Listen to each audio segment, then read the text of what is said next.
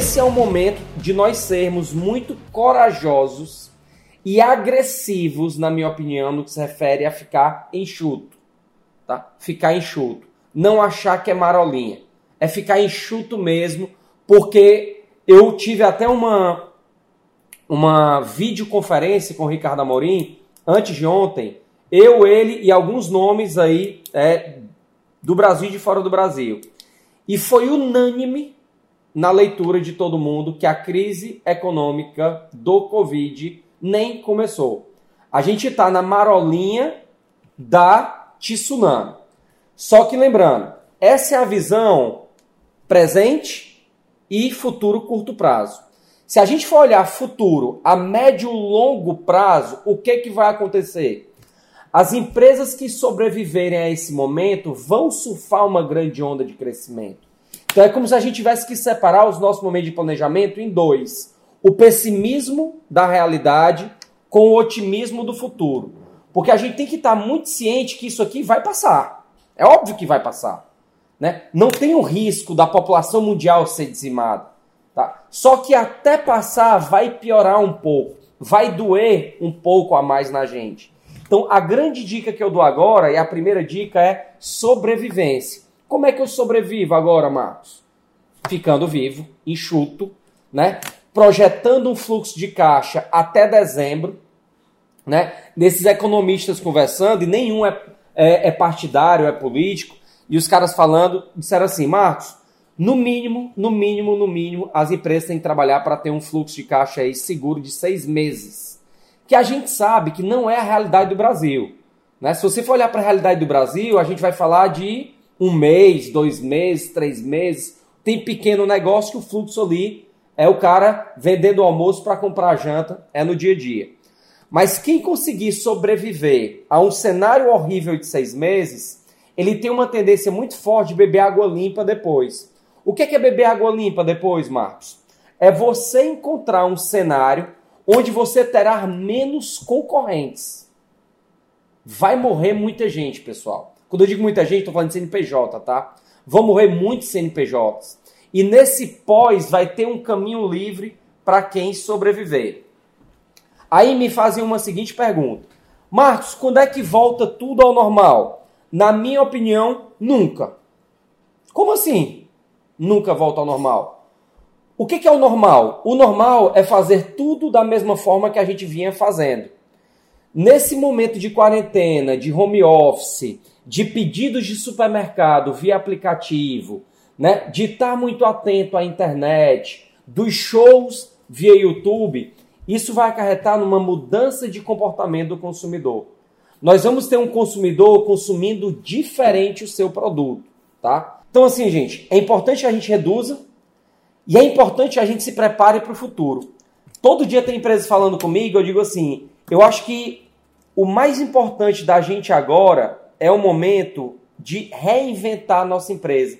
Entender todos os excessos que a gente tem que não são necessários e repensar como sermos um novo negócio.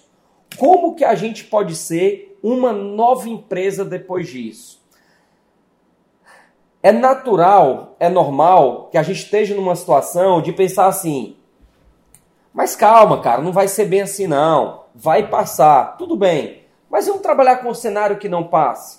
Vamos trabalhar com o cenário de que isso pode durar mais e que muitas empresas que entraram nesse momento de forma A, elas não podem sair de forma A. Elas têm que sair como A1, A2, B2, porque vão surgir, gente, muitas oportunidades dentro desse cenário.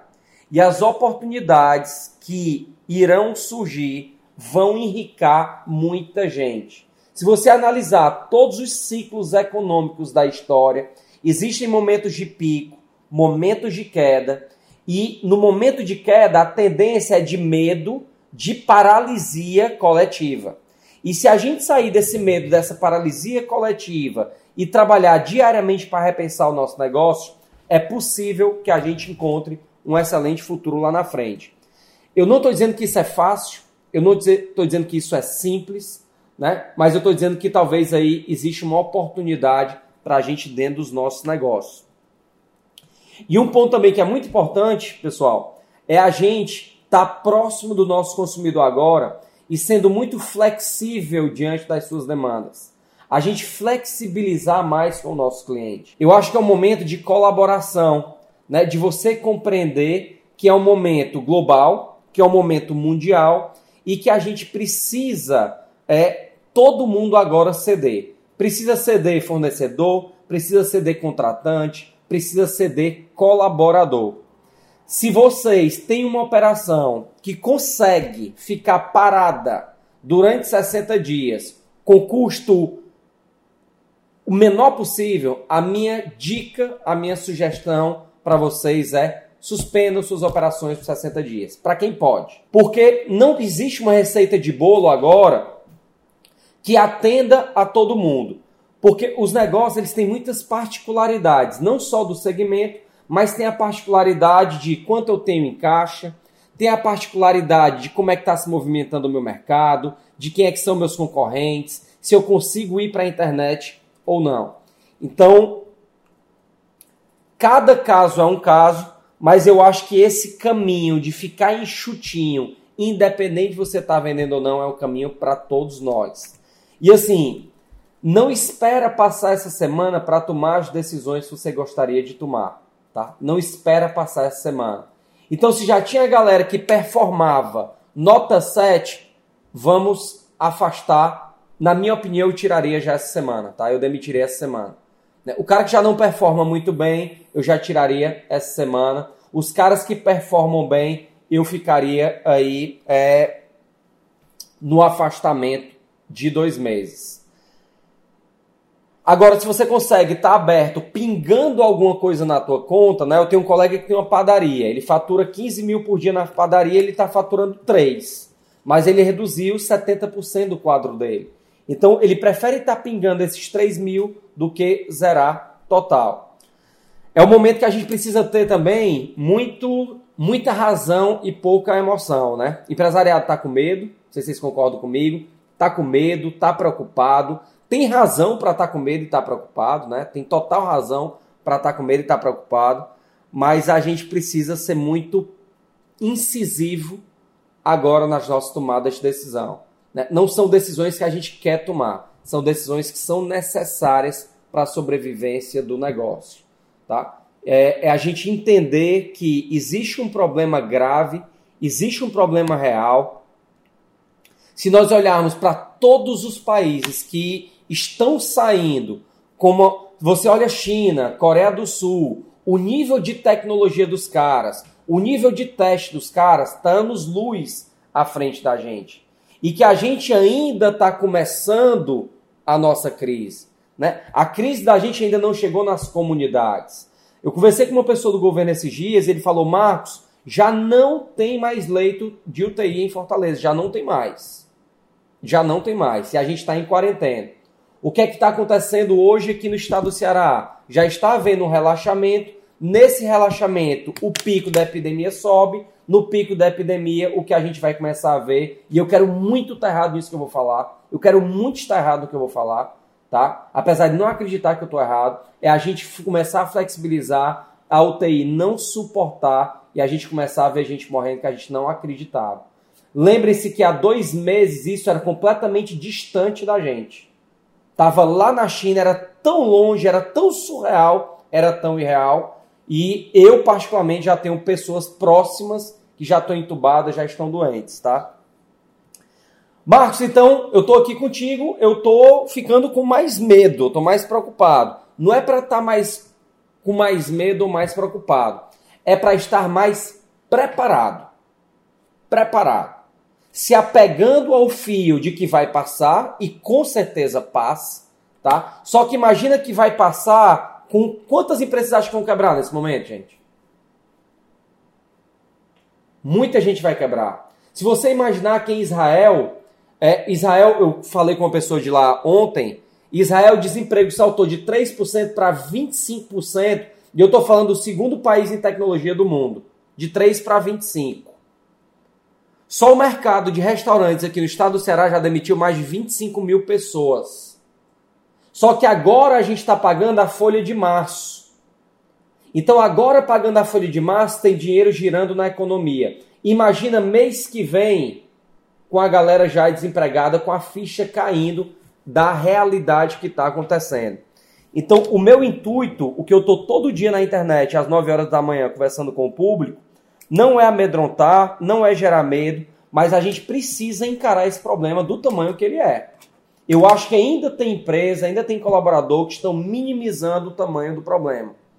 E para isso é muito importante que vocês tenham uma comunicação clara com os seus times, para que os times saibam a realidade do momento. Desde o começo eu fui extremamente aberto com a minha equipe, falei, ó, tem um plano A, B ou C, tem gente vai ser demitida, tem gente vai sair, tem gente vai ficar, vou ter que remodelar o meu negócio, porque eu não tô assistindo jornal, tá? Não, não tô acompanhando jornal. Tô tentando acompanhar o que é de fora, que vem de fora, olhar para fora, para não me influenciar por aqui. E a minha leitura, e espero estar muito errado, quero muito estar errado, a minha leitura é que a gente está numa marolinha frente a tsunami que está por vir, tá? Acredito que esse mês de abril ainda vai ser negro, acho que maio ainda será negro, e eu acho que junho a gente ainda está com ressaca da economia. Eu acho que é muito inocente, é muito bobinho quem está achando que vão apertar um botão e nesse botão que apertarem vai voltar a economia com tudo. É só fazer uma simples pergunta para vocês. Se hoje liberasse a abertura de shopping center, todo mundo aqui frequentaria shopping na boa, sim ou não? E nem começou, né? Mas o shopping está aberto, não, não está. Mas vamos dizer, se estivesse aberto, a gente não vai. Né? É o momento de recuar. É o momento também de cada um aqui baixar um pouco seu padrão de vida pessoal e ser exemplo para a empresa. Aqui na Auto Performance, a primeira medida que eu tomei no dia 18 de março foi combinar com os gestores que todo mundo teria 50% de redução na remuneração. Todos os gestores, 50% de remuneração. Primeiro ponto. Até para saber quem está comigo, dê a opção, quem quiser ser desligado, vai ser desligado com todos os seus direitos. Meus gestores aceitaram, porque a mudança tem que ser de cima para baixo, tem que ter esse alinhamento de cima para baixo. Então eu baixei, diretor baixou, gerente baixou, todo mundo baixou. Segunda fase, demitir a turma que tinha acabado de entrar. Então quem entrou que eu tenho um baixo custo de desligamento, tira logo, independente de performance. Terceira fase, dou férias para toda a minha equipe. Minha equipe está de férias todo o mês de abril.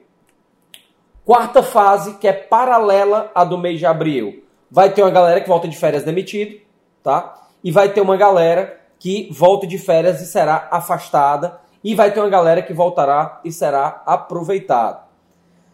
É importante que tem contrato de aluguel, né? Já renegociar os contratos de aluguel nesse momento, né? Apertar também aí, é, já fazer o movimento em relação aos impostos, ter muito cuidado, gente, com empréstimo. Tá? Eu já estou dando entrada no Bradesco, no Itaú. Vocês sabem que banco não é gente. Banco nesse momento posta a cara de bonzinho, eu sou legal, mas essa conta vai vir. E o que pode parecer que está te salvando agora é o que vai te fuder daqui a três meses. Né? Imagina que daqui a cinco, seis meses o mercado volta, mas não volta normal, não volta igual, e tu entupido de empréstimo, já tendo que pagar o imposto acumulado, com as pessoas da tua equipe que vão te colocar na justiça, que vão colocar, né? Porque na hora que o cara vai ser apertado, ele mostra mesmo que ele vai ser. Então, é importante que a gente tenha essa ciência das tomadas de decisões imediatas, pensando nos reflexos futuros. Pensando nos reflexos futuros que nós teremos dentro da empresa. Uma coisa que eu fiz aqui, que eu não sei se vocês já fizeram, mas que eu sugiro que vocês façam, é criar um grupo, um, um comitê de guerra da empresa de vocês, né, uma sala de guerra com as pessoas de extrema confiança, onde vocês vão compartilhando as decisões no dia a dia, tá? Vão compartilhando as decisões, sempre olhando para o viés sobrevivência financeira, olhando para o viés me manter próximo do meu cliente e no viés como é que nós seremos pós-crise. É o momento de olho no peixe, outro no gato. Por um lado, eu sobrevivo financeiramente, pelo outro lado, eu preparo a minha o meu negócio para o futuro. Para vocês terem uma ideia, eu tenho um cliente, que eu não vou falar o segmento dele, Esse cara ele tem 120 funcionários no segmento X. Ele decidiu fechar 100% da operação dele para os próximos 90 dias. Fechar como, Marcos? Todo mundo para casa, desligou todo mundo, entregou as operações físicas e ele falou: "Cara, vou ficar com esse dinheiro aqui e vou esperar o que que vai acontecer". Isso pode parecer desesperador, isso pode ser a salvação do cara, né? Porque ele vai ter tempo para pensar em como agir no futuro dentro do segmento dele, tá? É o momento da gente ficar atento a diariamente o que que a gente pode criar de novo dentro dos nossos negócios e é para isso que é importante a gente esteja juntos, conversando, trocando ideia, se apoiando né, e dividindo informações entre a gente aqui.